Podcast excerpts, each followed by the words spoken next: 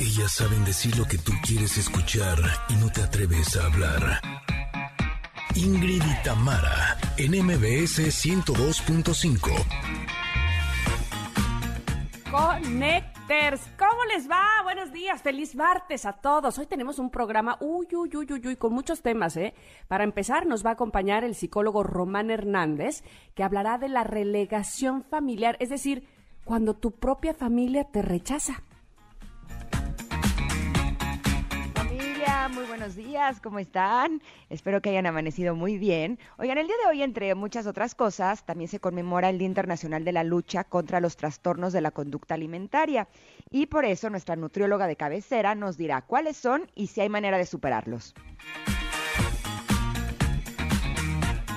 Supongo que dijiste cosas bien interesantes, Ingrid, pero no te escuché. Bueno. Ok. Oigan, hoy hay... ahora sí ya te escuché. Qué bonita sonrisa. Eh. En el club de Tobis y Lulus, Checo Hernández, el barbón, hablará sobre la diferencia entre los hombres de la generación X y los millennials. Uy, ¿cuántas diferencias habrá? Además, tendremos la carta del comentarot, regalos, es martes rockero, que me encanta, así es que vayan pidiendo sus canciones. Nosotras somos Ingrid y Tamara, estamos aquí en MBS 102.5 y así comenzamos. Ingrid y Tamara, en MBS 102.5. Por eso aprovecho esta estoy sola otra vez. ¿Cómo están, amigos Connectors? Bienvenidos. Ah, qué bien empezamos este martes rockero con los fabulo- fabulosos Cadillacs y Celia Cruz, Vasos Vacíos. ¿Saben qué? Esta canción, Sí. yo creo que es eh, el precedente de lo Ajá. que vino a ser eh, años después Los Ángeles Azules. Co- juntándose con otro tipo de cantantes que no eran del género de cumbia, ¿no? Básicamente, cuando se juntaron Celia Cruz y los fabulosos Cadillacs, ni se conocían. Es más, Celia nunca había escuchado a los fabulosos. ¿En serio? Te lo jurito por Diosito Santito. Te creo, Cuenta te la creo. leyenda. Sí.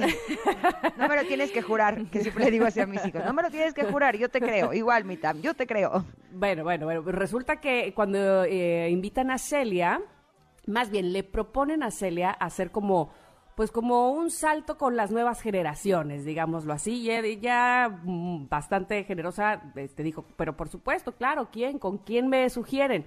Y entonces, bueno, le, le- le sugirieron a los fabulosos Cadillacs. eh, Vicentico creo que ya había hecho la canción y dijo, Ajá. órale va, me gusta, me gusta y miren qué bien que les quedó y siempre andamos cantando a poco, ¿no? En alguna fiesta. Siempre habrá brazos vacíos, en fin, les quedó perfecta. Así es como iniciamos este día.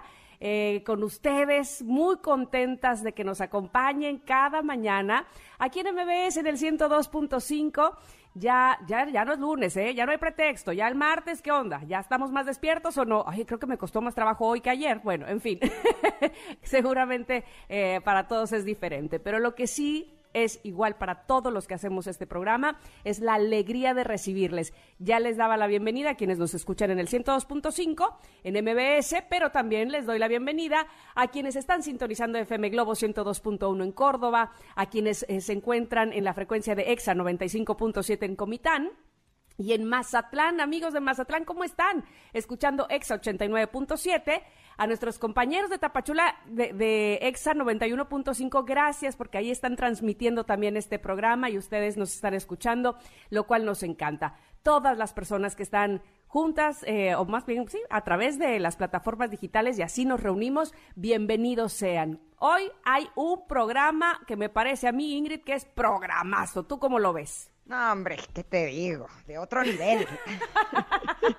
Siento que me diste el avionazo, más bien. No, no, sí está No, bonita. hombre, sí, sí. No, yo tengo voz como la de Luciano, eh, que Luciano está por cumplir 13 años y le salen un buen de Ah, gallos y yo mi voz el día de hoy está un poco así, toda como el gallo Claudio, ¿te acuerdas? Hijo, hijo, hijo, sí, claro. Exacto, así que disculpe usted si me sale ahí como una cosa extraña, pero no, estoy muy contenta porque este programa está buenísimo, pues como todos los días, la verdad, no es que una quiera ser petulante, pero qué bonito programa les tenemos a todos ustedes, Eh, deseamos de todo corazón que lo disfruten como lo estamos disfrutando nosotras y por supuesto que también queremos que participen con nosotros a través de redes sociales, arroba Ingrid Tamara MBS, porque tenemos pregunta del día.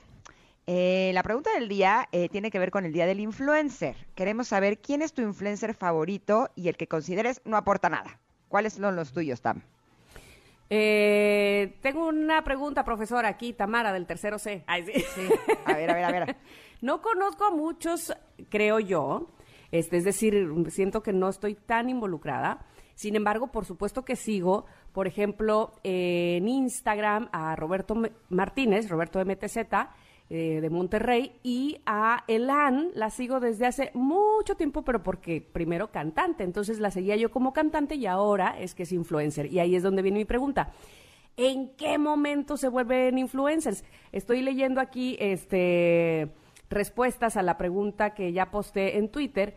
Dos personas muy amablemente me incluyen diciendo que yo, pero yo honestamente, honestamente, siento que no sé en qué momento pasé de ser locutora y dedicarme a los medios de comunicación y hacer lo que siempre he hecho, que es pues esto, hablar en los medios, después en las redes. Ahora ya soy influencer. ¿Cuál es tu respuesta? Pues mira, el diccionario dice que influencer es una persona que destaca en una red social u otro canal de comunicación y expresa opiniones sobre un tema en concreto que ejercen una gran influencia sobre muchas personas que la conocen. Entonces justo eh, esto me hace reflexionar porque eh, cuando vi lo de la pregunta de quién es tu influencer favorito y el que consideres que no aporta nada, la palabra influencer me causa un poco de conflicto. A mí Porque también. siento que eh, hay muchas personas que respeto, pero no comparto, que se dedican a compartir contenidos en redes sociales que son contenidos obsoletos, algunos son hasta violentos, degradantes, eh, patéticos, o sea, ya me podría seguir así. Eh, Exacto. ¿No? Y se les llama influencers. ¿Por qué? Pues porque hay muchas personas que lo siguen.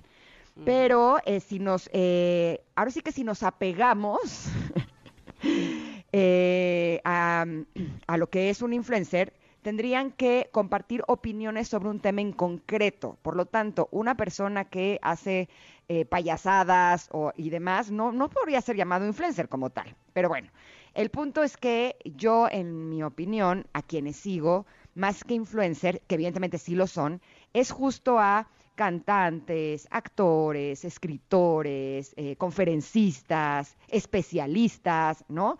Que de alguna manera expresan su opinión en redes sociales. Mi favorita, honestamente, se los he dicho en otras ocasiones, es Gaby Vargas. La verdad es que todo lo que comparte me fascina. Eh, su curso del corazón me está ayudando muchísimo y, es algo que, que realmente valoro. Eh, y honestamente los, los que no, em, no sé cómo decirlo, o sea, un, un influencer creo que tiene que tener una carrera, para mí, en mi opinión una carrera de algo, ¿no? De ser eh, locutor, conductor, eh, eh, nutriólogo, este, doctor, no sé, a- o sea, tiene que tener ¿Alguna como una carrera. Exacto, para que entonces los contenidos que comparte eh, tengan como un fondo, sean como más, eh, o sea, que tengan como mayor sustento. No sé si me expliqué. Sí, sí, sí, que tengan conocimiento más profundo sobre algo. Exacto, y que lo que compartan realmente te ayude. ¿No? Yo honestamente no sigo a personas eh, o trato de no seguir a personas que eh, no compartan algo que cuando yo lo lea me ayude en algo, ¿no? Puede ser desde una frase, desde un contenido o algo así. No sé si contestó tu pregunta, Tam, Sí, un poco sí. o, o me hice muchas bolas. No, no, no, y aparte entendí perfecto lo que quieres decir. Mira, por ejemplo, Janine, nuestra productora, dice, a mí mi favorito es Alan por el mundo. Alan eh, lo que muestra son, bueno, de entrada es actor y cantante, Ajá. eh, pero ¿Y bueno? se sí, muy bueno, muy bueno, muy bueno, y sobre todo de comedia musical. Eh, se especializó, digamos, en eh, eh, los viajes, ¿no? Y en enseñarnos no solo eh, ciudades y peculiaridades de cada una de las ciudades o países que visitas, Sí, sino sí. además la manera en la que se puede viajar por diferentes medios de transporte, digamos, ¿no? Como cómo sales si vas en avión aquí o si vas en autobús por acá, en fin, eso la verdad está bastante interesante. Pero bueno, lo importante para nosotras, siempre en la pregunta del día, es que nos contesten, que podamos tener esa comunicación, esa conversación con ustedes y nos contesten justamente a través del Twitter quién te parece o quién es tu influencer favorito y en todo caso, quién consideras que no te aporta gran cosa, ¿no? Porque Por hoy es día del influencer. No, y justo ahora que decías de Alan eh, por el mundo, comparte contenidos bien padres, ¿no? Que nos hacen conocer muchos lugares que nosotros no tenemos oportunidad de ir, lo cual creo que sí es una aportación de poder conocer el mundo a través de sus ojos. Pero aparte en Twitter, yo lo sigo, es Alan-Estrada, Y sus propuestas son bien interesantes. La verdad es que sí creo que tiene una opinión eh, muy particular de diferentes temas y a mí me gusta mucho la forma en la que él piensa. Pero bueno, eh, creo que es cuestión de gustos. Y lo que queremos es que ustedes nos digan quién es su influencer favorito y quién consideran que no aporta nada a través de arroba Ingrid Tamara MBS. Pero eh, además el día de hoy tenemos pases, tenemos regalos para ustedes, dos pases dobles para el musical más clásico en México y del mundo, que es Vaselina, la nueva generación. Esta cita es para rock and rollear el próximo viernes 3 de diciembre a las 8.30 de la noche en el Teatro del Parque Interlomas. ¿Qué tienen que hacer para llevarse estos pases, Tam? Ah, bueno, pues les vamos a preguntar y queremos que nos contesten eh, los nombres de los personajes principales de, de Vaselina. De los personajes, ¿eh? Los personajes principales de Vaselina nos los contestan por Twitter, arroba Ingrid Tamara MBS. Y listo, se van a llevar estos pases dobles para este musical. Así es que esperamos sus respuestas. Y también tenemos pues noticias eh, buenas. Eh, Platicábamos ayer precisamente del orgullo que nos da que eh, en nuestro país contemos con buena tecnología. Y es que queremos platicarles un poco sobre Electa, que es una compañía con mucha experiencia en soluciones clínicas para el tratamiento oncológico y desorden, desórdenes neurológicos. Si no la conocen, les voy a platicar un poco. Electa tiene 50 años trabajando en el cuidado humano desarrollando equipos de última generación que brindan tratamientos especializados con tecnología de primer nivel para combatir nada menos y nada más que el cáncer y desórdenes neurológicos. Las soluciones de Electa en oncología se utilizan en más de 6.000 hospitales en todo el mundo. Y saben que es una maravilla porque hoy en día hacen una labor increíble junto al Hospital Infantil Teletón de Oncología, ayudando a cumplir el sueño de muchos niños, porque los niños con cáncer y a su familia no están solos. Electa y Teletón seguirán siendo tercos para ayudarlos. Teletón, porque contigo no hay imposibles. Hacen un trabajo realmente hermoso y a mí me da mucha alegría el hecho de que las familias puedan tener algo de tranquilidad gracias a la tecnología de Electa. Y así, nosotros nos vamos a ir un corte, pero regresamos con la carta del comentarot. Somos Ingrid y Tamara y estamos aquí en el 102.5. Regresamos.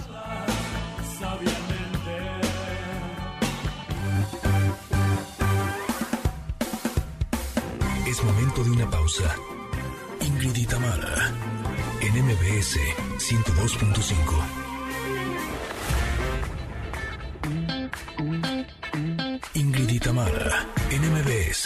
102.5. Continuamos. El día de hoy eh, se me antojó. Esa es la verdad. Se me antojó sacar una carta del oráculo de Yo creo mi realidad, ¿no? Así ¿Sabes como qué? que dije. ¿Sabes qué? ¿Qué? Es tu programa. Exacto. es mi programa y mi momento de sacar la carta de donde yo quiera. Exacto, exactamente. ¿Qué y problema? que voy sacando esta carta y les voy. Eh, la carta dice, eh, la vida es un regalo, vivo en el presente.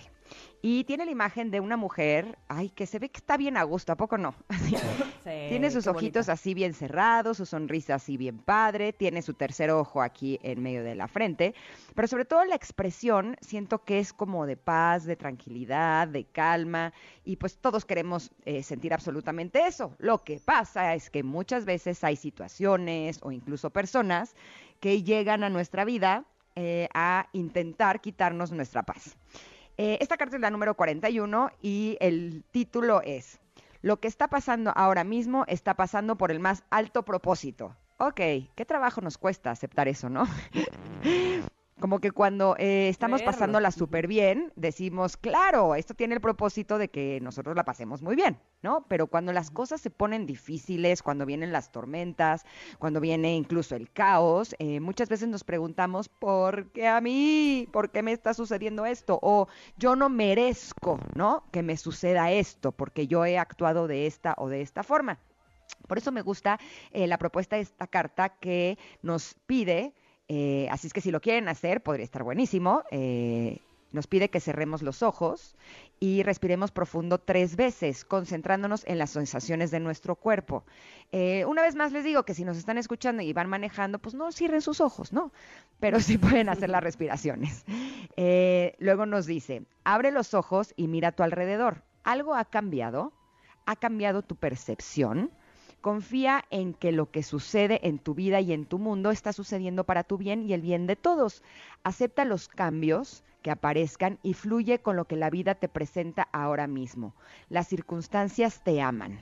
Y justo me- gustaría hablar de dos conceptos de los que habla esta carta. La primera es que siento que muchas veces traemos como el acumulado, ¿no? Eh, tenemos situaciones en nuestra vida que nos están eh, provocando angustia, ansiedad, enojo, ira, tristeza y bueno, me podría seguir. Y siento que si no hacemos como un corte, se empieza a acumular, ¿no? Y empezamos a llenar como nuestra eh, mochila emocional de todas estas emociones que son las que finalmente nos hacen sentir mal, nos intoxican o nos pueden llevar a un punto de eh, en donde reventamos, ¿no? Y justo podríamos pensar que tres respiraciones, ay, neta, son tres respiraciones con los ojos cerrados. No se imaginan el cambio que puede haber, porque es como no permitir que sigas acumulando todo eso. Es como hacer un corte de caja, así se me figura, y dejar de seguir acumulando todo esto que te está haciendo daño, que a la vez podría ser lo que te está provocando todo este tipo de situaciones. Pero también nos habla esta carta de que las circunstancias te aman. Eh, durante mucho tiempo eh, yo sí creía que cuando llegaban cosas a mi vida que eran injustas, que me provocaban mucha frustración y mucho enojo, eh, la vida de alguna manera me estaba castigando y no es que yo sea una persona perfecta, pero intentaba buscar así en mi historia, eh, así de yo qué hice para merecer esto, ¿no? Porque siento que es algo que nos han hecho creer muchas veces, incluso hasta en las religiones que eh, las, las consecuencias de nuestros actos, ¿no? Y olvidamos que todo puede ser la consecuencia de nuestros actos, pero esto no quiere decir que nuestros actos hayan sido siempre de mala voluntad. A lo mejor tomamos algunas decisiones que nos han llevado a tener este tipo de situaciones, pero no quiere decir que esos actos hayan sido actos de maldad o de violencia y que esto sea una, o sea, que la consecuencia sea como un castigo sino que eh, son situaciones que tenemos que vivir. Y cuando yo cambié mi mente y me di cuenta que todo puede ser un regalo, porque de alguna manera te puede enseñar cosas de ti y te puede ayudar a fortalecerte y te puede ayudar a ser la persona que eres, eh, empecé a ver la, vida de, con otros ojos y debo decirles que me ha ayudado enormemente en esta situación eh, que estoy viviendo actualmente y en cualquier situación de mi vida.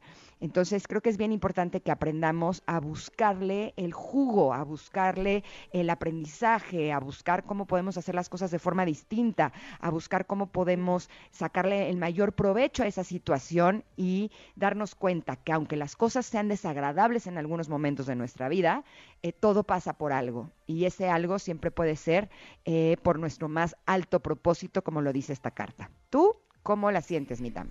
Fíjate que esta carta, les voy a confesar, eh, bueno, y, ya es algo que, que- que les he comentado en otras ocasiones.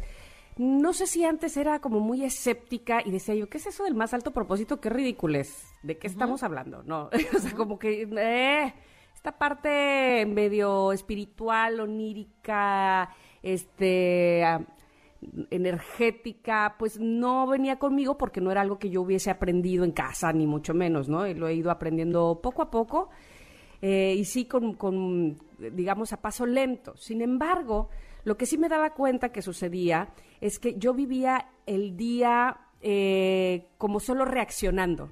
Ojalá que me esté explicando bien, pero no tenía conciencia de las cosas y entonces cuando me pasaba algo malo, ¡eh! me pasaba algo malo y entonces reaccionaba a eso. No sabía si venía, nunca me cuestionaba si, ay, es por mi bien, es que pronto voy a aprender la lección. Evidentemente no. Entonces me la pasaba reaccionando nada más. Y si venía algo bueno, también reaccionaba a lo bueno, por supuesto. Pero bueno, pues los tropezones en la vida, los jalones de tapete y que te das en todo el queso, ¿verdad? Eh, eh, que nos pasa, por supuesto, a todo el mundo.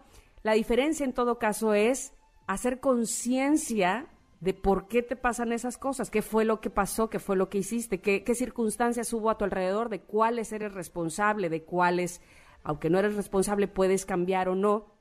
Y ahí es donde me, empiezo a dar cuenta de que sí, de que esto que pasa en este momento, si es que es algo eh, que no me gusta, que no es agradable, que es algo malo, entre comillas, si lo hago consciente, entonces puedo no solamente superarlo, sino probablemente inclusive hasta dejar de repetirlo, porque cuando no eres consciente de las cosas, vas tropezando y tropezando y tropezando con las mismas piedras eh, y entonces lamentándote y, eh, como le decía yo, este, reaccionando y nada más eh, siendo víctima, esa es la palabra que quería decir, victimizándote todo el tiempo, como bien decías, porque me pasa, porque a mí si soy tan buena, pues porque no hago consciente de qué es lo que estoy haciendo. Si no mal, este, pues no bien, ¿no?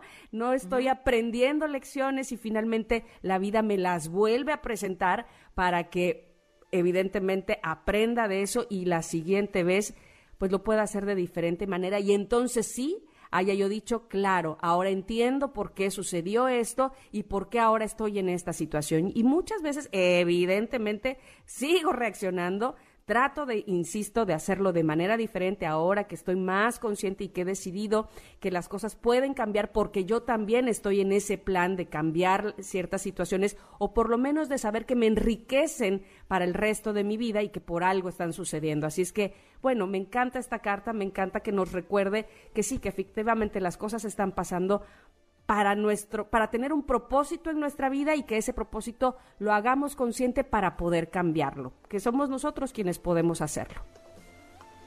Así Muy es bien. que bueno, pues ¡ah, tan, tan! hasta, hasta tomé aire. Oigan, esta carta, como todas las del comentarot, están en nuestro Twitter, arroba Ingrid Tamara MBS, están posteadas ahí. Es una carta bastante linda. A mí este mazo me gusta mucho las imágenes que tiene, que parece que los, los, eh, los dibujos son como de un niño, una niña, este, y, y entonces no se hace que te sensibilices también por ese lado. Chéquenla, pregúntense si esto que están pasando eh, les está ayudando, les está cambiando en algo, están siendo conscientes de que va a pasar para, como dice aquí, para su más alto beneficio. Oye, y sabes que el mensaje de mi té del día de hoy se los quiero leer porque tiene que ver. Dice, el propósito de tu vida es conocerte a ti mismo, amarte a ti mismo, confiar en ti mismo y ser tú mismo. Muy bien. Muy ¿No? bien. Ahora sí que agarrarnos a esto como un mantra y ir con ello así abrazado a través de las situaciones de la vida.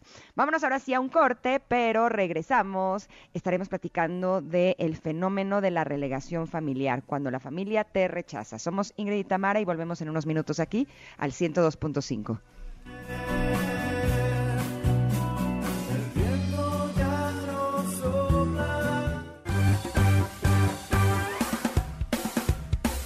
Es momento de una pausa. Ingrid y Tamara, en MBS 102.5. Ingrid y Tamara, en MBS 102.5. Continuamos. ¿Sabes qué, Janine? Ya descubrí que tú y yo tenemos ese gusto por el rock eh, mexicano. Ja, ja, la Lupita, ¿verdad? Me encanta. Ja, ja, ja, qué risa me da. Me encanta esa canción. Oigan, eh, pues les recuerdo que es martes rockero, así es que por favor, este, díganos qué canción les gustaría escuchar, que aquí por supuesto se las vamos a poner en arroba Ingrid Tamara MBS. Ahí tenemos comunicación con ustedes y eso me encanta. También me gusta mucho poder tener comunicación con especialistas que nos eh, muestren eh, pues términos, eh, información que probablemente conozcamos poco o inclusive no conozcamos. Román Hernández está con nosotros, él es psicólogo. Te doy la bienvenida, Román, ¿cómo estás? Hola, hola, muy buenos días, ¿cómo están? Muy bien, Muchísimas felices de tenerte. invitarme. Al contrario, platícanos qué es el fenómeno de la relegación familiar o cuando la familia te rechaza. ¿Cuándo, en qué momento sucede esto? Fíjate que es algo bien, bien común que, que vemos que ocurre en muchos hogares. Justamente este fenómeno aparece cuando la familia no está de acuerdo con alguna de las decisiones que pueda tomar uno de los miembros. Cuando estos miembros, cuando alguna persona, por ejemplo, dice, yo, no sé, ahora que vienen estas épocas navideñas, yo no quiero estar en la cena de Navidad, ahí empieza este fenómeno, donde cuando la familia empieza a cuchichearse, cuando la familia incluso llega a ser un poco más directa y decir, sabes qué, estás mal porque no quieres en la Navidad, eres Grinch, y encima de eso empiezan a rechazar a la persona. El rechazo ya dice tu hermana, la mamá y comentando con el esposo es que es la rara, ese es el fenómeno de relegación familiar. Cuando la familia rechaza alguno de los puntos de vista o acciones que tiene eh, un, miembro de, de la misma familia. Román, podríamos hablar de incluso niveles hasta un poco más profundos. O sea, por ejemplo, el rechazo es una de las heridas de la infancia, Por pero no solamente eso, sino qué pasa cuando rechazan la eh, elección, por ejemplo, de la carrera a la que un, eh, una persona se quiere dedicar o la pareja que alguien elige. Ajá, claro. Fíjate que la, la familia trae, fíjate, algo que yo siempre dicho, la, la vida, la cultura le otorga a la familia como la, la guía de cómo tiene que moverse este sistema. Y de pronto cuando alguien de, la- de los miembros dice, yo no quiero guiarme por ese sistema, la familia actúa con miedo. Porque el miedo es, es que está rompiendo el sistema que nosotros traemos. Nosotros, el papá dice, nosotros traemos un, un rol y el rol es que esto se siga prolongando por, por muchos años más. Y tú eres aquel como esa ovejita negra o ese negrito en el arroz que dice, yo no lo quiero seguir.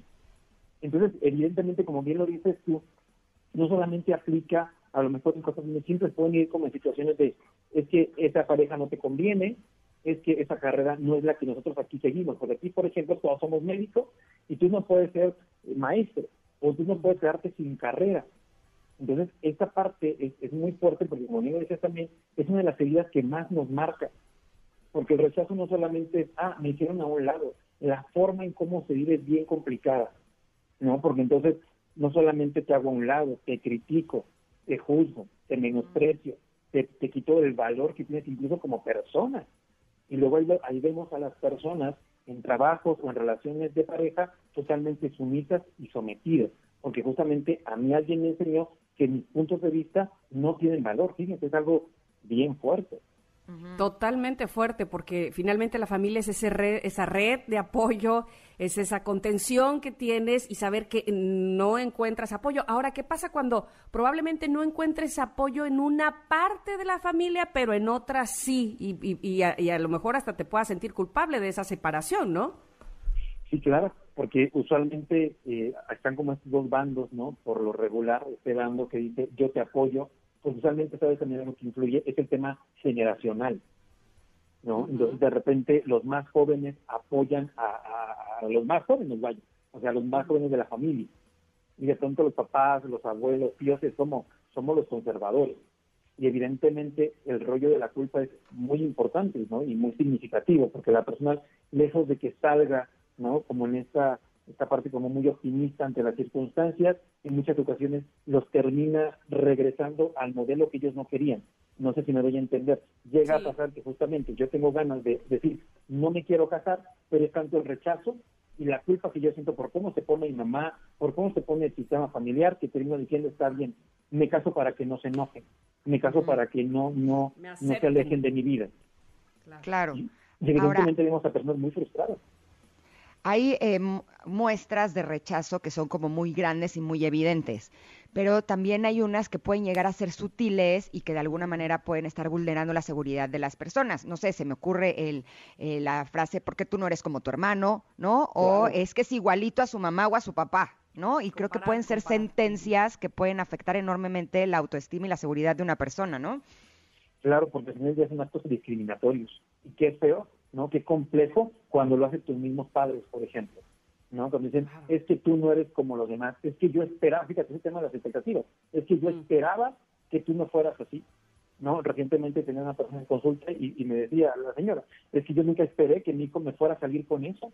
Yo nunca me imaginé que mi hijo me fuera a traicionar, fíjate qué palabras tan Ajá, fuertes. Yo ajá. nunca imaginé que mi hijo me fuera a traicionar de esa manera. Yo dije, pues, ¿qué hizo? Pues mm, resulta que me salió gay. Y dije, pues no, señor, la, la homosexualidad no es algo que te salga como, como una estampita que le rascas. O sea, Claro. es una decisión que tu hijo decide tomar. Pero era como, yo así no lo puedo aceptar. Yo así no lo quiero en mi hogar, yo así no lo quiero en mi casa, yo así no lo quiero en mi vida. Entonces, ¿qué hace la otra persona? Se empieza a relegar. Y me decía, esta persona, el paciente, el- la persona que decide tener esta orientación o que decide vivir con esta orientación, me decía, por eso no le cuento a mi mamá. Y ahí vemos otro otro aspecto bien importante cuando la familia lo rechaza.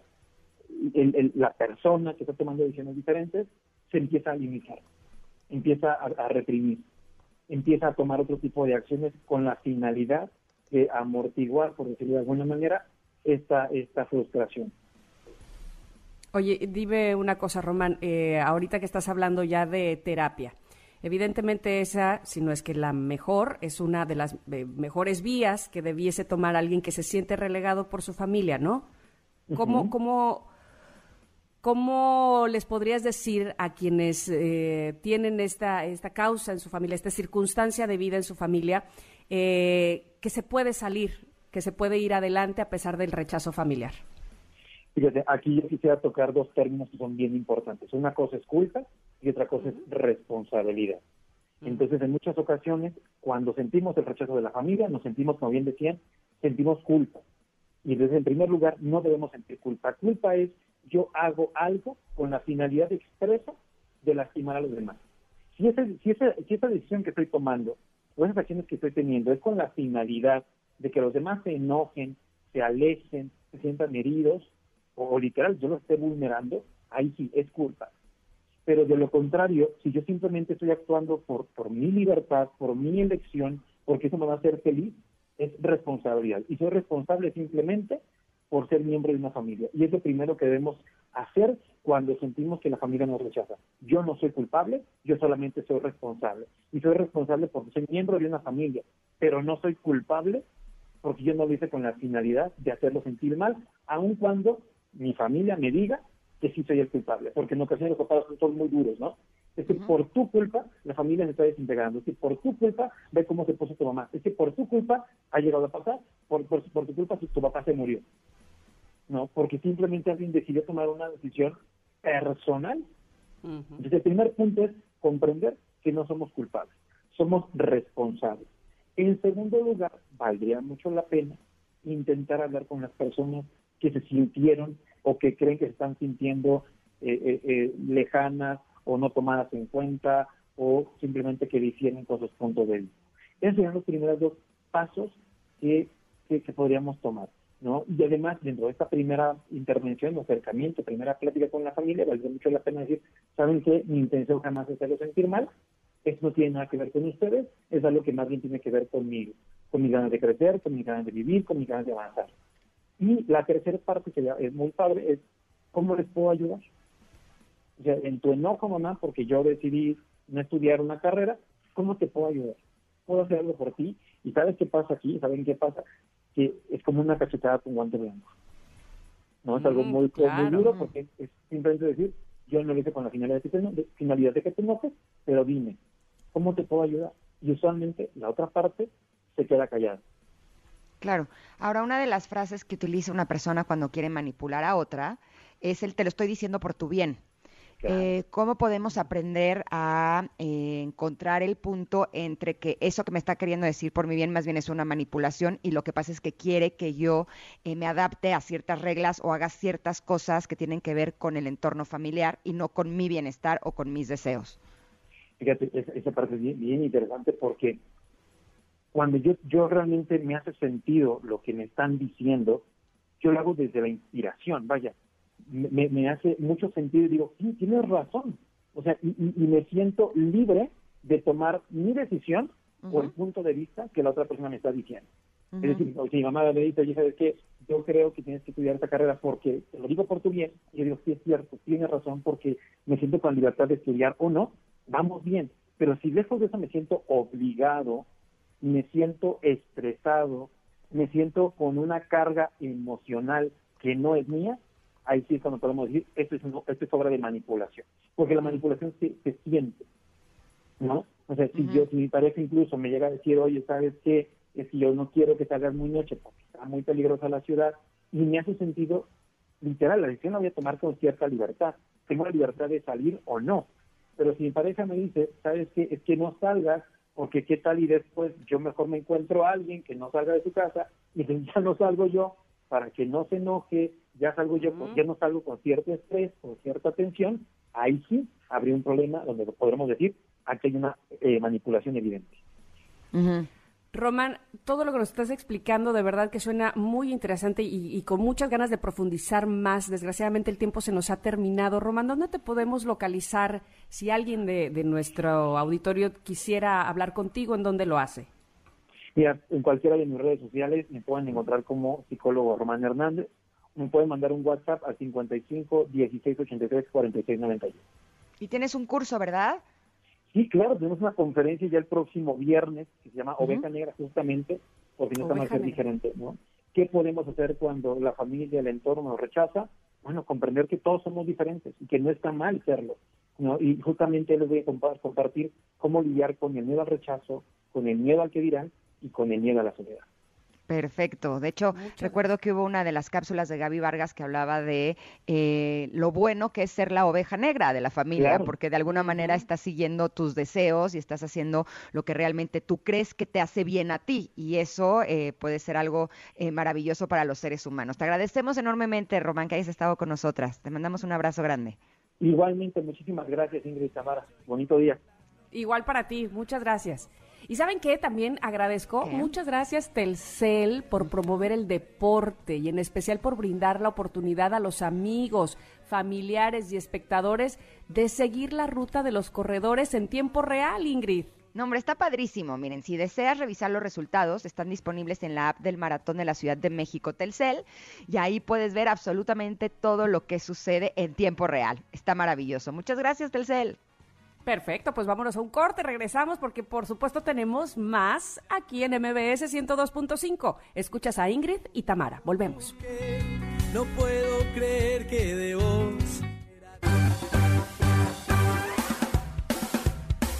Es momento de una pausa. Ingrid y Tamara, en MBS 102.5.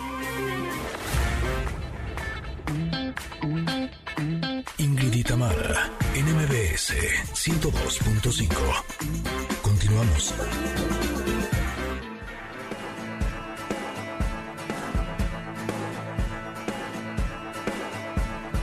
para llegar me creer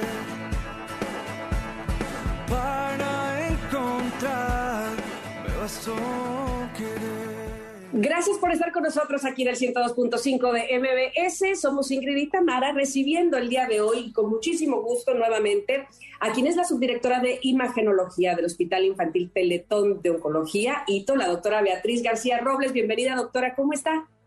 Muy bien, Tamara, muchas gracias por la invitación. Es un gusto siempre estar contigo platicando. Al contrario, muchísimas gracias. Platicábamos eh, ya en algún momento sobre eh, la tecnología que, con la que cuenta el hospital ITO y que de verdad es, es importante eh, preponderar, por supuesto, que, lo, que contamos con eso aquí en México, pero eh, surgen varias preguntas con respecto al cáncer infantil y yo le quisiera preguntar eh, la radioterapia.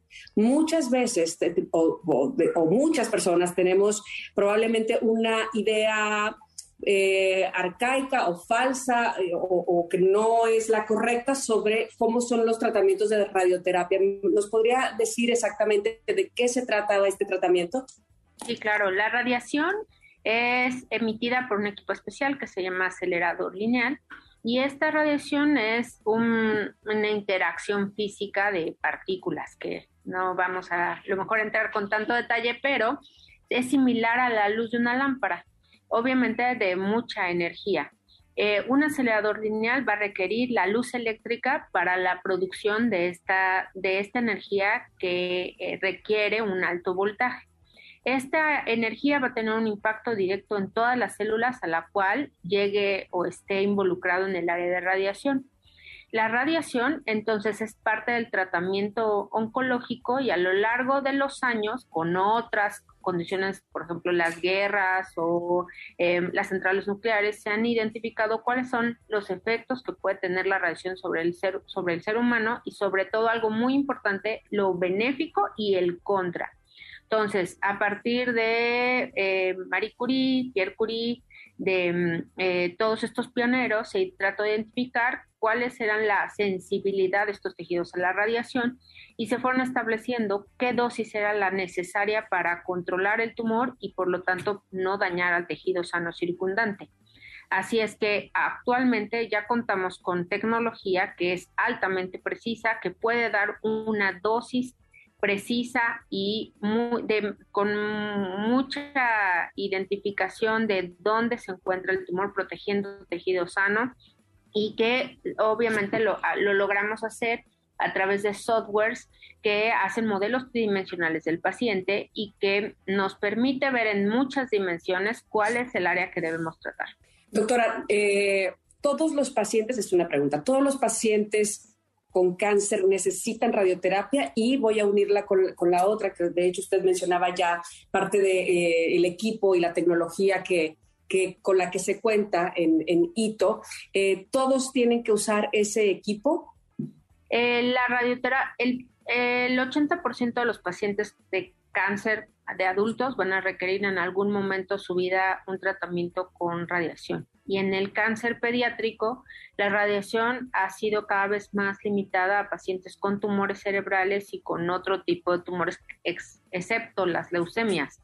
Nosotros en el Hospital Infantil Teletón somos parte de la familia de Electa, de Electa a lo largo del mundo donde existen más de 6.000 hospitales que pues cuentan con estos equipos tan sofisticados y, um, y se tratan al, junto con todos nosotros en el mundo 1.5 millones de pacientes al año también es algo muy importante que te diga que Electa pues cada vez tiene más innovación tecnológica y tenemos estos, eh, estas actualizaciones en software, en, en cabezales, en mecanismos que incrementan nuestra precisión y nuestros algoritmos de detección pues de estas células y de este tumor que ayudan a que seamos cada vez más precisos y personalizados. Entonces, los pacientes van a recibir realmente un tratamiento totalmente adaptado para sí mismos, como una receta específicamente diseñada para ellos. Y obviamente eh, tenemos diferentes intenciones del tratamiento. Algunos son radicales, que ese es nuestro mayor objetivo, poder erradicar completamente los tumores y el concepto paliativo, que es desafortunadamente cuando ya son cánceres muy avanzados que generan dolor, sangrado o hay enfermedad metastásica, pues tratar de controlar esos síntomas o un crecimiento desmesurado del tumor y proporcionar la mejor calidad de vida a la muerte al paciente. Doctora, le agradezco muchísimo toda la información valiosa que nos ha dado el día de hoy sin olvidar recordarle a toda la gente que nos está escuchando en este momento que el próximo sábado 4 de diciembre nosotros podemos ser parte eh, ayudando y apoyando, por supuesto, a todos los niños y al Hospital Infantil Teletón de Oncología, 4 de diciembre, sábado. Muchísimas gracias, doctora. Gracias a ti, Tamara. Un abrazo a todos. Gracias. Vamos a ir un corte, regresamos porque tenemos, por supuesto, más. Están escuchando MBS 102.5, somos Ingrid y Tamara. Volvemos. Saltar.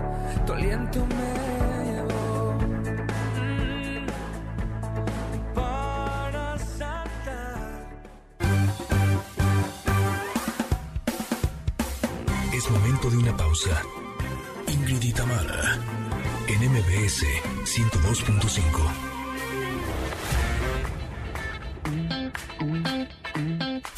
Tamara, en MBS 102.5. Continuamos. Familia hermosa, en la primera hora de Ingrid y Tamara platicamos con el psicólogo Román Hernández que nos habló sobre el rechazo familiar.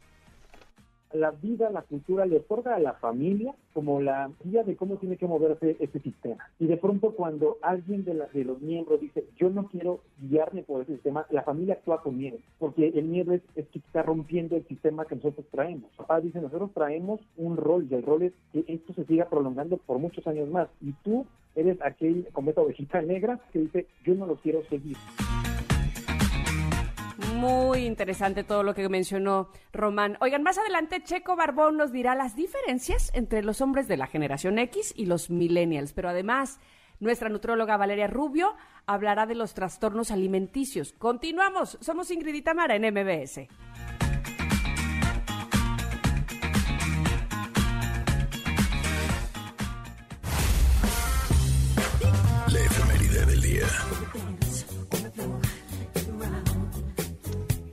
Un día como hoy, pero de 1982, el rey del pop Michael Jackson lanza Thriller, el álbum más vendido en la historia de la música.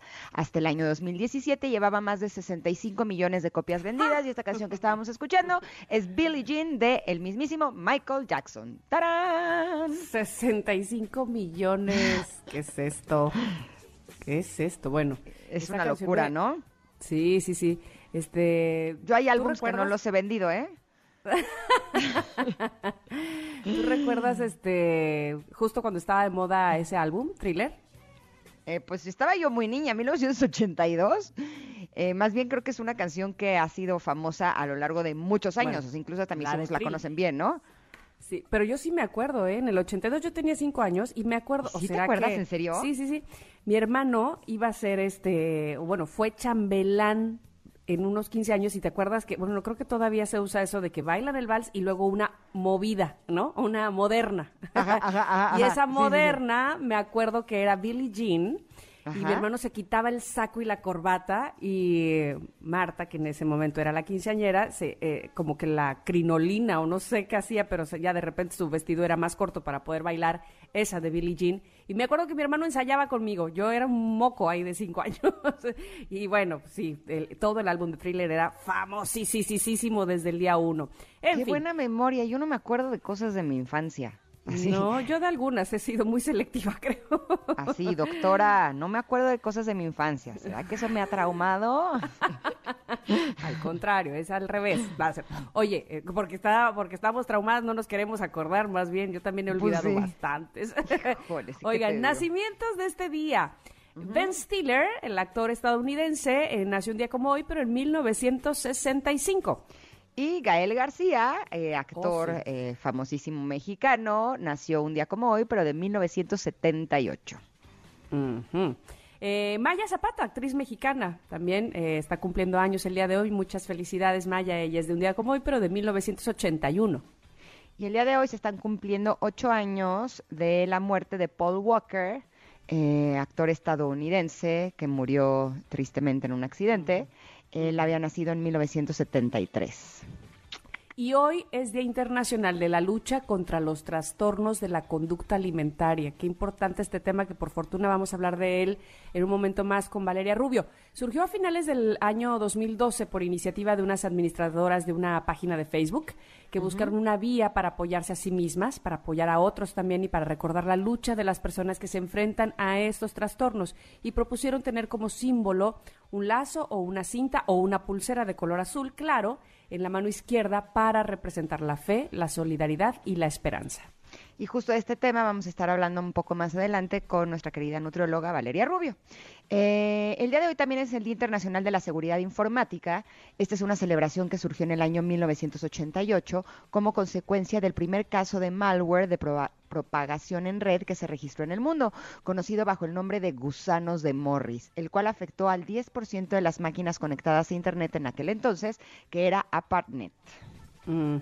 Eh, y hoy también es día de conmemoración de todas las víctimas de la guerra química. Fíjense, es un homenaje a las víctimas de justo la guerra química y una oportunidad para reafirmar el compromiso de la Organización para la Prohibición de las Armas Químicas para eliminar este tipo de armas. Esta organización recibió ya el Premio Nobel de la Paz. Esto fue en el año 2013.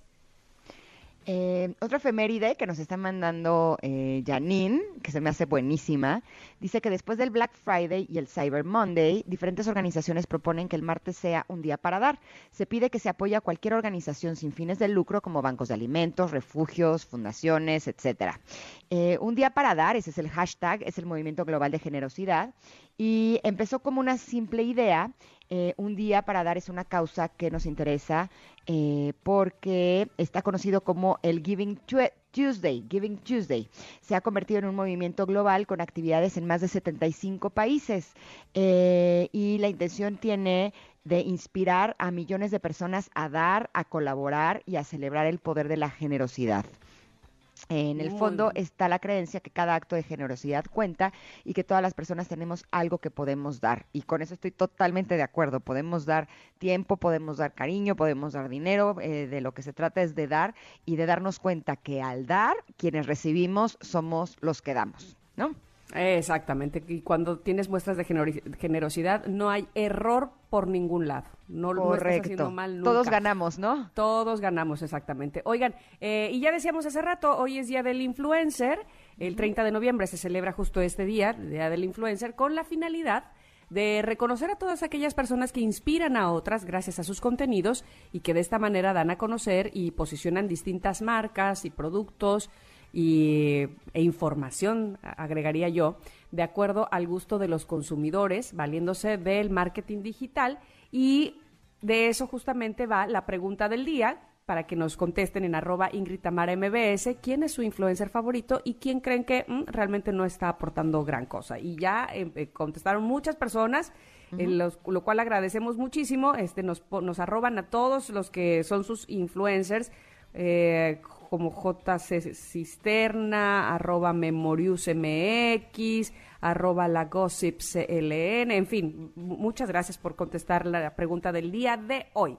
Oye, y justo el otro día estaba viendo una publicación eh, de un doctor que decía, no se trata de utilizar menos las redes sociales, se trata de utilizarlas inteligentemente y elegir contenidos que te ayuden, que, en los que aprendas, que te animen, que te motiven y con eso estoy totalmente de acuerdo. Así es que hoy que es Día del Influencer, valdría la pena que evaluemos a quién seguimos en redes sociales y qué contenidos queremos consumir, ¿no? Pero...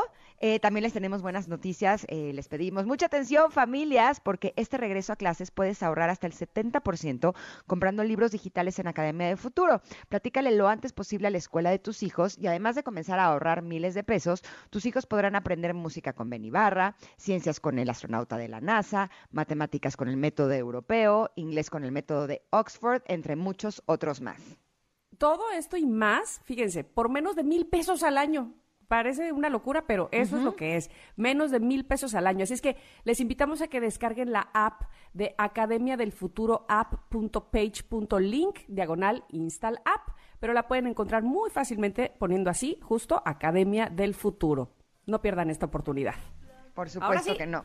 Vámonos a un corte, Ingrid. Regresamos porque viene Checo el Barbón.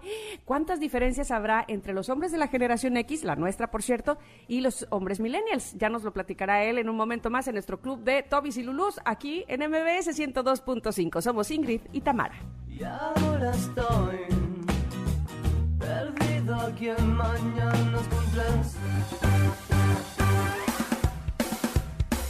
Es momento de una pausa. Ingrid y Tamara, en MBS 102.5.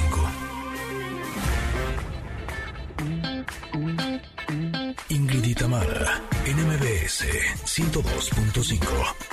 Continuamos.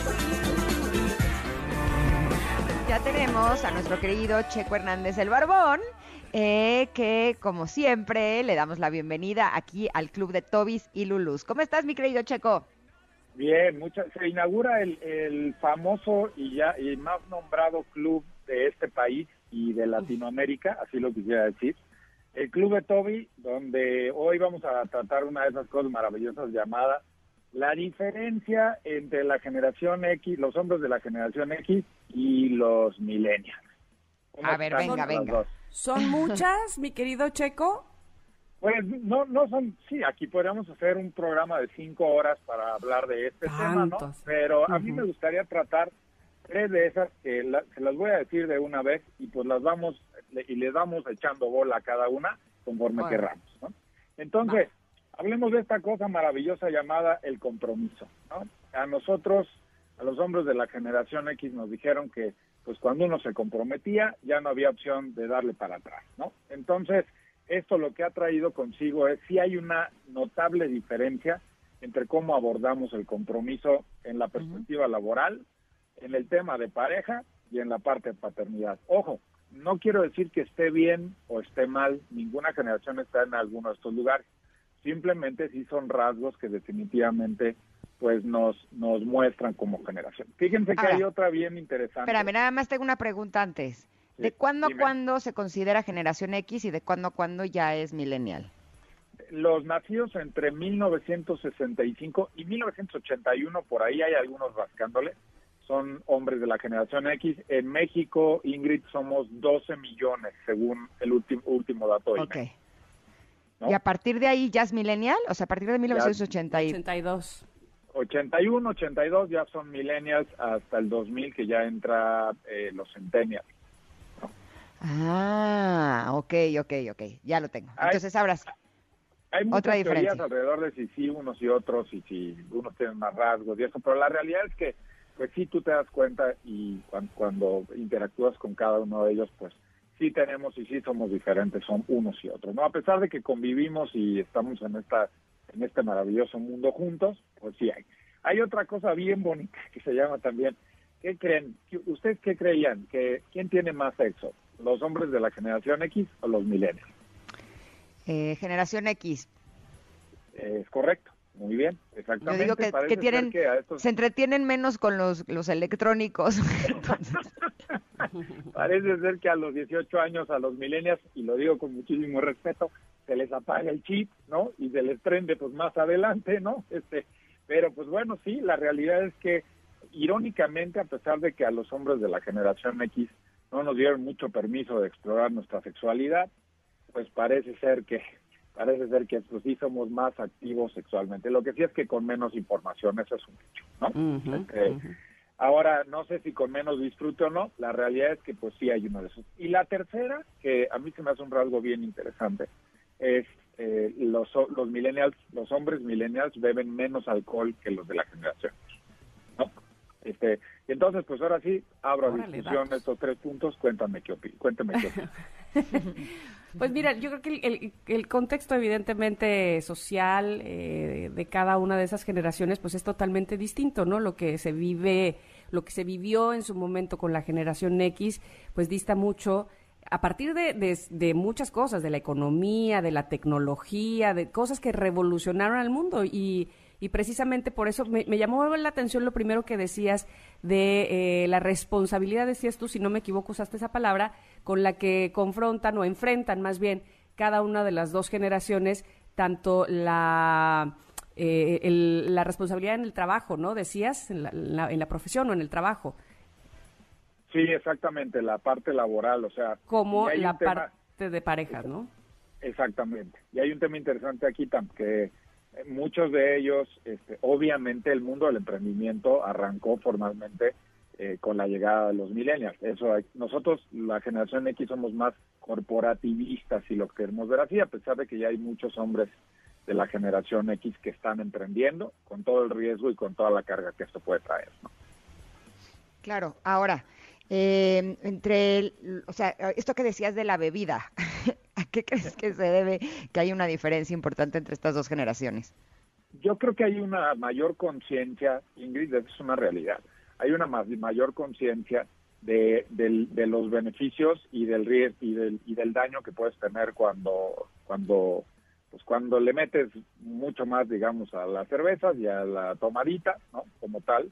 Y, y también hay una mayor cultura hacia el bienestar o sea y entonces obviamente pues todos los excesos trae consigo eh, pues que tienes que empezar a dejar este, dejar algunas cosas y por el otro lado saben que también eh, creo que el, el, alcohol, el tomar alcohol está muy vinculado a la virilidad, a la masculinidad, digámoslo así. Entonces, mientras más borrachote te ponías, pues más hombres eras. Y era parte como de este acuerdo que no existe en ningún lugar donde a partir de una edad pues tenías que tomar y hasta te decían, ay, ándale, tómale, no, no seas, no sé qué, ¿no? Por eso, pero creo que puede ser por ahí. Me da gusto cuando mencionabas esto de, que no necesariamente signifique que ser que, las diferencias entre ambas generaciones sea algo malo, ¿no? Este, finalmente, insisto, es, es, parte del contexto, contexto en el que estamos viviendo todos.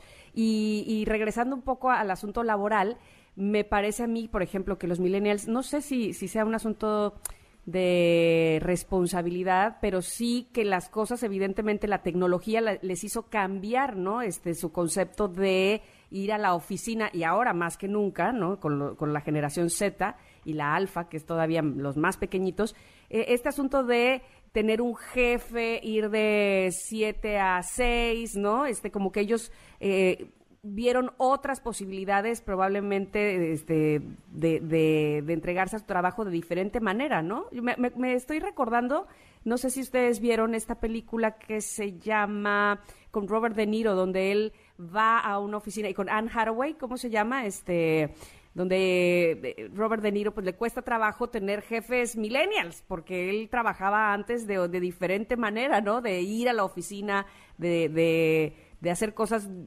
pues sí, con, con otros métodos o con otras, eh, con otras de herramientas diferentes a lo que los millennials ahora eh, tra- trabajan. Ay, se me olvidó el nombre de la de la Es- es- película, este el- la- aprendiz tiene que ver algo con él. O sea, Robert De Niro entra como becario. Ian Hathaway. Exactamente, exactamente. Y ahí se es muy marcado precisamente como de entrada, este, pues en en la oficina creo que hay tres, cuatro personas, ¿no? Los demás están en casa o trabajando desde el café de la esquina, qué sé yo. Las cosas se movían, di- se mueven de diferente manera y más ahora.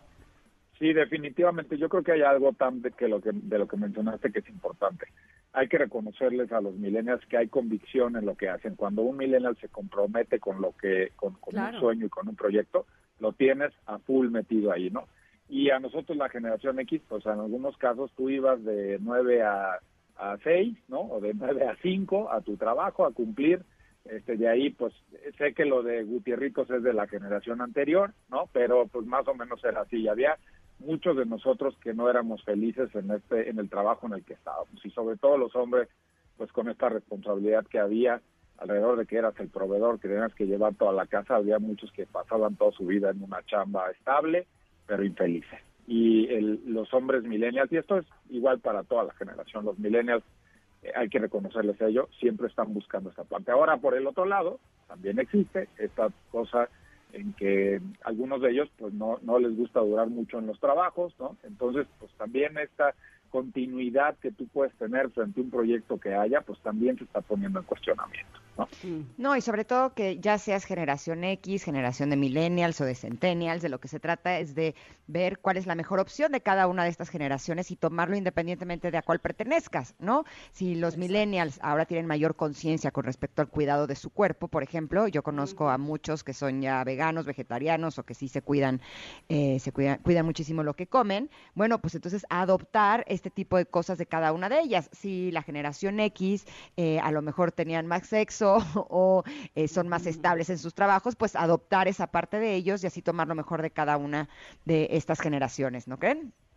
Sí, Totalmente. definitivamente esto lo que hace es que, como lo hemos venido platicando en este en este club, eh, está reconfigurando y reformulando el guion de vida que nos dieron a los hombres. no Creo que lo interesante es, y lo decía al arranque, ninguno tiene la razón, o sea, no se trata de buenos o malos, simplemente tienen los dos cosas buenas y sobre esas hay que empezar a trabajar, sobre todo, como lo hemos hablado nosotros que tenemos a estas siguiente, siguientes dos generaciones en nuestras manos, hay que pasarles los conceptos y hay algo que enseña mucho más que cualquier cosa y ese es el ejemplo, ¿no? Oye, ¿qué tal que Obviamente- puse las cosas buenas de la generación X que tienen más sexo?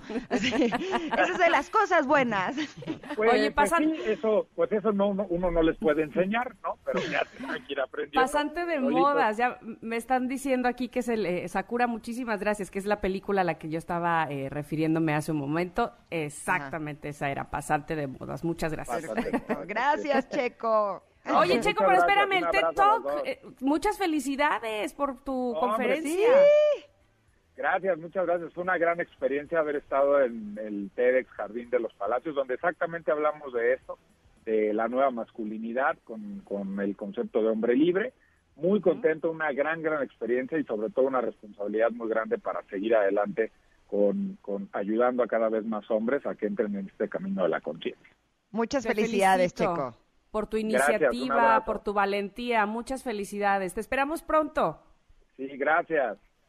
Bye, Abrazo bye, grande. Vámonos un corte, eh, pero regresamos. Estaremos platicando con nuestra querida nutrióloga Valeria Rubio sobre el Día Internacional de la Lucha contra los Trastornos de la, colum- de la Conducta Alimentaria. Somos Ingrid y Tamara y volvemos en unos minutos aquí al 102.5.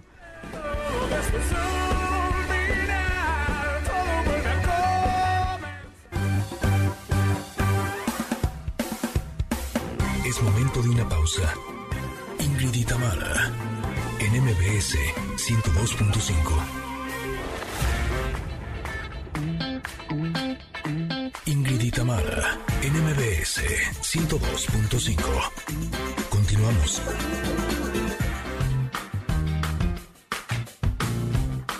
Barriga llena, corazón sano y contento. Nutrición con Valeria Rubio. Carne con frijoles. Como siempre es un placer recibir en este programa a nuestra nutrióloga Valeria Rubio y más para hablar de un tema tan importante, tan interesante, ya que eh, el día de hoy es Día Internacional de la Lucha contra los Trastornos de la Conducta Alimentaria y es un tema del que definitivamente tenemos que saber. ¿Cómo estás, Vale?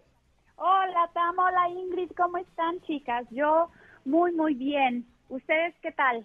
Muy bien, muy contentas de poder tenerte en este día y sobre todo para hablar de este tema.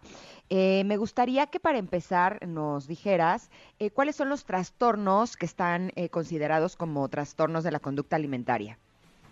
Eh, bueno, los trastornos de la conducta alimentaria básicamente se dividen en tres, que son anorexia, bulimia y el trastorno por atracón. De esos tres se han derivado varios eh, que tienen que ver un poco con el mismo patrón de comportamiento, pero que se manifiesta eh, a través de otra cosa. Por ejemplo, la ingesta obsesiva y muy, y muy elevada de agua, el hacer demasiado ejercicio, que es la vigorexia, el estar como súper preocupados por las cantidades, las calorías, por comer súper sano, que es la ortorexia. Eh, entonces, bueno, de, de, estos tres principales se derivan los demás. Desde luego, eh, la población más vulnerable son nuestras y nuestros adolescentes. Eh, y me gustaría como hablar un poquito como de esto, porque como todas las enfermedades, siempre es mucho mejor prevenir que tratar. He tenido casos de mucho éxito con pacientes, mujeres y hombres con cualquiera de estos tres tipos de, de trastorno. Sin embargo, vale la pena, pues como papás, como tíos, como amigos, estar muy al pendiente cuando sospechemos de que hay conductas pues un poco extrañas en relación al tema de autoimagen corporal y a la relación con la comida que lo hemos platicado aquí muchísimo, porque hay que destacar que estos trastornos no tienen un origen nutricional, es decir, tú pensarías que eh, si alguien tiene anorexia, bulimia o se da atracones, pues con lo primero que lo llevas es con una nutrióloga, ¿no? Y dicho por una nutrióloga, que soy yo, el especialista ideal es un psicólogo, es un psiquiatra y el tratamiento nutricional apoya a los otros dos, pero realmente es un trastorno emocional y o psiquiátrico que requiere tratamiento médico. Justamente eso te iba a preguntar, mi querida Vale, más allá de la imagen que evidentemente eh, ahora más que nunca está siendo eh, muy arrolladora, muy fuerte, muy... Eh, la presión es cada vez más, ¿no? Este asunto de la imagen y las redes sociales y cómo nos vemos. Más allá de eso, es nuestra inestabilidad emocional de, de donde deberíamos de partir, ¿no? Es correcto, es correcto porque muchos de estos padecimientos tienen comorbilidades.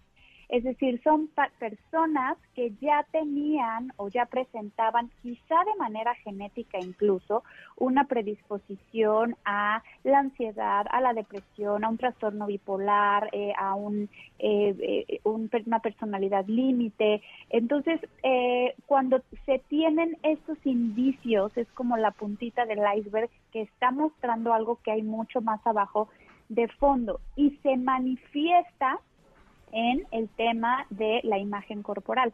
Pero la parte social juega un papel muy importante, como dice Sam. O sea, las redes sociales, el querer pertenecer, pero el mismo entorno familiar. O sea, yo les digo a todas mis pacientes, y hablo en, aquí sí en, en género, en mujeres, porque se ha visto que hay una tendencia, como que hay una asociación más bien muy fuerte con la mamá, con la imagen de la mamá, con lo que representa la alimentación eh, eh, de la mamá para todos, porque son, son los, las que nos alimentan desde que nacemos.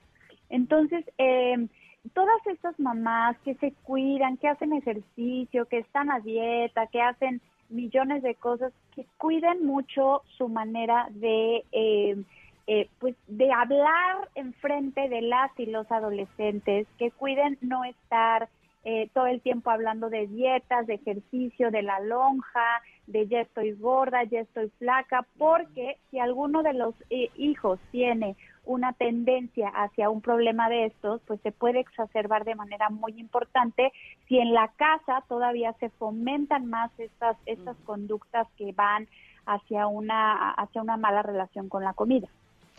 Eh, ahora que mencionabas eh, no solamente los tres principales trastornos, sino todos los que se derivan de, de ellos, eh, podría decir que yo en mi etapa de adolescente hasta hace unos, ¿qué será?, 10 años, eh, me identifico con cuatro, o sea, no es cualquier cosa. Eh, ahora que hablas de la relación con la mamá y la relación con la comida y la relación con la imagen, evidentemente esto es algo que yo he trabajado en terapia toda mi vida. Podría decirte que hace 10 años es un asunto superado en mí porque ya no es un tema. Independientemente que soy una persona que me cuido, ya no tengo ese trastorno. ¿Me explico? El trastorno tiene que ver mucho, muchas veces con cómo te percibes a ti misma. Eh, sí, yo recuerdo que cuando, desde que yo era muy joven, siempre había comentarios hacia mi mamá sobre lo guapa que es, sobre el cuerpazo que tiene, sobre cómo parece mi hermana, sobre, me explico, y de alguna manera eh, yo estuve como toda la vida sintiendo que la imagen de una mujer es lo más importante. Si tienes una buena imagen, si estás delgada, si te ves bien, vas a tener una pareja que te quiere, vas a tener un buen trabajo, vas a tener éxito, vas a tener, me explico como que como que como si ese fuera el punto de partida en el valor de una persona. Y siento que eso fue lo que de alguna manera hizo que tuviera este tipo de trastornos. Por lo tanto, se me hace de extrema importancia que quienes nos están escuchando sepan que eh, a nuestros hijos lo- lo- la- como que las, los mensajes que eh, más nos conviene inculcarles tienen que ver con el valor que tienen como persona, no en cómo se ven.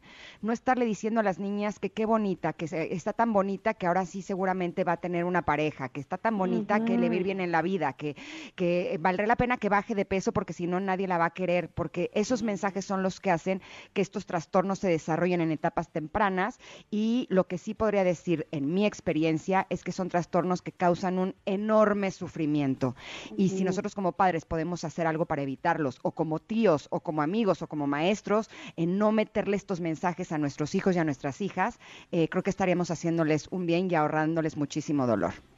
Por supuesto, y qué valiente lo que dices, Ingrid. O sea, esto habla, la verdad, de, de un trabajo de, de mucho tiempo y de mucho esfuerzo y de mucha valentía para poderlo decir así, ¿no? Para poder decir que ya lo pasaste, porque hay muchas niñas, niños también y adultos que siguen en eso, ¿no? Yo tengo muchos pacientes y realmente eh, lo que me dicen es que viven un tormento, porque además en, en, en nuestra cultura y sobre todo en México está muy, eh, pues, em, como mal visto las enfermedades de la mente, ¿no? Es como, eh, como que hasta, no, no, no, mi hija o mi hijo no está loco o loca, yo te lo traigo para que tú le enseñes cómo comer y ya, que deje de bajar. Cuando es mucho más allá, como lo dijimos cuando hablábamos de, esta, de la mente, es más un tema de no poder que de no querer, Correcto. es tenerle miedo a la comida, es eh, tener miedo a subir de peso, es estar pensando todo el día, todo el día de manera obsesiva en qué vas a comer, en cómo lo vas a comer, es buscar esos momentos a solas para poder darte un atracón y después viene un sentimiento de culpa, es eh, estar metida en redes sociales buscando y como papás tenemos que estar súper al pendiente de qué es lo que están viendo nuestros hijos, porque hay páginas que fomentan esto desafortunadamente, ¿no? Así. Entonces, eh, eh, cuando veamos alguna conducta así, que empiezan a perder peso, las manos frías, salen un poco de más vello corporal, también a las y los niños que están pasando por esto, levantar la mano y pedir ayuda, por supuesto, porque esa puerta una vez que se abre es muy difícil de cerrar y se entra un mundo eh, de mucho miedo, se entra mucho de mu- un mundo de mucho sufrimiento. ¿No te parece o no les parece a ustedes, a, a mí me da esa impresión eh, a últimas fechas, como que hay demasiada confusión, como que los límites precisamente, la- es tan delgada la línea, eh, hay tanta cantidad de información y ahora etiquetas y ahora influencers del bienestar y del ejercicio y de los cuadros y de que, que, la línea se vuelve muy delgada, pero además es una explosión de información eh, de, de cómo, cómo sería el ideal, entre comillas, de estar, ¿no? Para no caer en todo este otro lado que nos persigue como somos el país número uno en obesidad, en obesidad infantil también lo somos, pero además en, en- en padecer diabetes, o sea, como que hay una confusión grande, me parece a mí, ¿no les, no les parece a ustedes? Sí, sí, sí, es, es, estamos eh, eh, polarizados tan por Exacto. completo, como que los que están súper a favor de lo fit, de lo orgánico, de lo natural, de estar en tu peso, de los cuadros, del ejercicio súper intenso y las abdominales diarias, y los y las que están a favor de salud en todas las tallas, que ya hemos platicado aquí, body positive. Y yo, eh, pues me voy más hacia esto segundo, porque en mi experiencia de todos estos años, yo cuando empecé mi carrera como nutrióloga, también me formé con esta idea binaria de eres gordo o eres flaco, punto.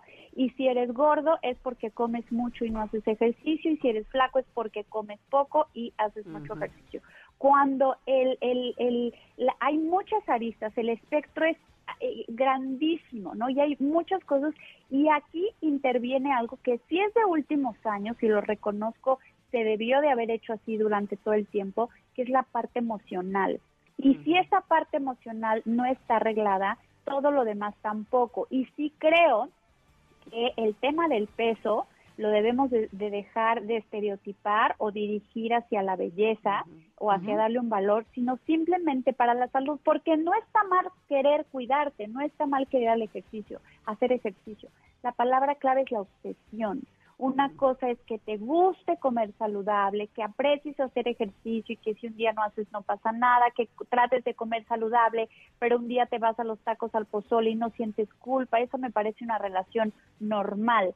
Pero ya cuando estás obsesivamente pensando en el ejercicio, cuando comes de más y estás pensando en compensar ese exceso con más agua, con un laxante, con más ejercicio o con ahora no ceno o mañana no desayuno, ese tipo de señales que podemos dar en la vida adulta, pero insisto, sobre todo en los adolescentes, hay que hacerles mucho caso porque eh, esta es la, la antesala de un, de un suicidio, esta es la antesala de a lo mejor una enfermedad psiquiátrica que no se va a poder ya después tratar de manera tan fácil, ¿no?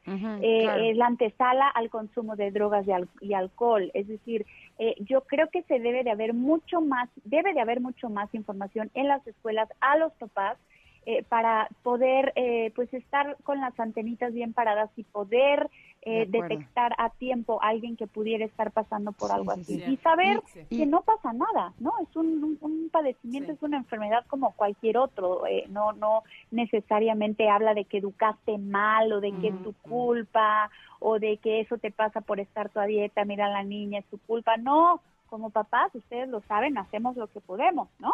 Sí, y sabes qué, Vale. Eh, justo contestando a lo que estaban, eh, preguntó Tam y estás diciendo tú, yo me acuerdo que el hecho de que me dijeran que tenía una fiesta o que tenía una cena me angustiaba porque no, voy a engordar, ¿no? O me iba de gira y regresaba el camión a las 6 de la mañana y me dejaba en el gimnasio para llegar a hacer ejercicio, ¿no? ¿Cómo sabemos que estamos teniendo una relación sana con nuestro cuerpo, con la comida y con el ejercicio? Bueno, justo cuando aprendemos a escucharnos y a darnos cuenta que podemos estar cuidando nuestra alimentación, pero que si vamos a una cena podemos comer de más y no pasa absolutamente nada, que si un día estás cansado puedes no hacer ejercicio. Y sobre todo algo que se me hace medular, ya nada más para cerrar que nos tenemos que ir, es que si estás consumiendo cosas que pueden hacerte daño, con tal de bajar de peso, llámese pastillas, inyecciones, eh, tratamientos invasivos y demás, entonces quiere decir que tu relación contigo es la que necesita eh, trabajarse para que entonces te puedas sentir mejor y estar bien sin lugar a dudas. Vale, te agradecemos enormemente que hayas estado con nosotras, pero nos tenemos que ir. Sí. Muy Te bien, me queremos. encanta estar con ustedes, chicas. Eh, busquen ayuda, levanten la mano, se vale, hay muchas opciones. En, en mis redes sociales puedo darles opciones de gente Gracias, que se dedica Vale. a esto y yo misma los puedo tratar. Estoy, si me dan chance, en Sí, sí. Instagram, nutrióloga Valeria Rubio y en Facebook, nutrióloga Valeria Oficial. Con mucho gusto, ahí nos vemos, chicas. Les mando un abrazo. Muchísimas gracias. Nos vemos el martes. Así, así lo haremos. Gracias. Vamos a un corte, regresamos rápidamente. Somos Ingrid y Tamara en MBS. Es momento de una pausa. Ingrid y Tamara, en MBS 102.5.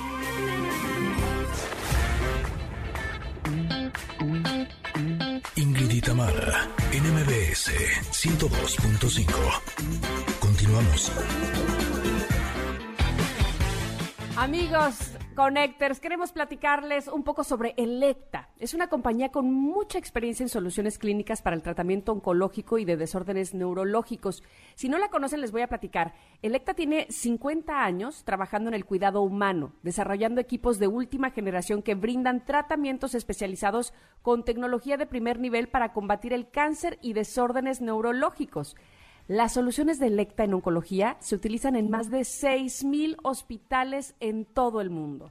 Y hoy en día hacen una labor increíble junto al Hospital Infantil Teletón de Oncología, ayudando a cumplir el sueño de muchos niños, porque los niños con cáncer y a su familia no están solos. Electa y Teletón seguirán siendo tercos para ayudarlos. Teletón, porque contigo no hay imposibles. Gracias por haber estado con nosotras. Les mandamos un abrazo y nos escuchamos mañana. Se quedan con Pontón. bye. Bye. Ingrid y Tamara te esperan en la siguiente emisión, MBS 102.5.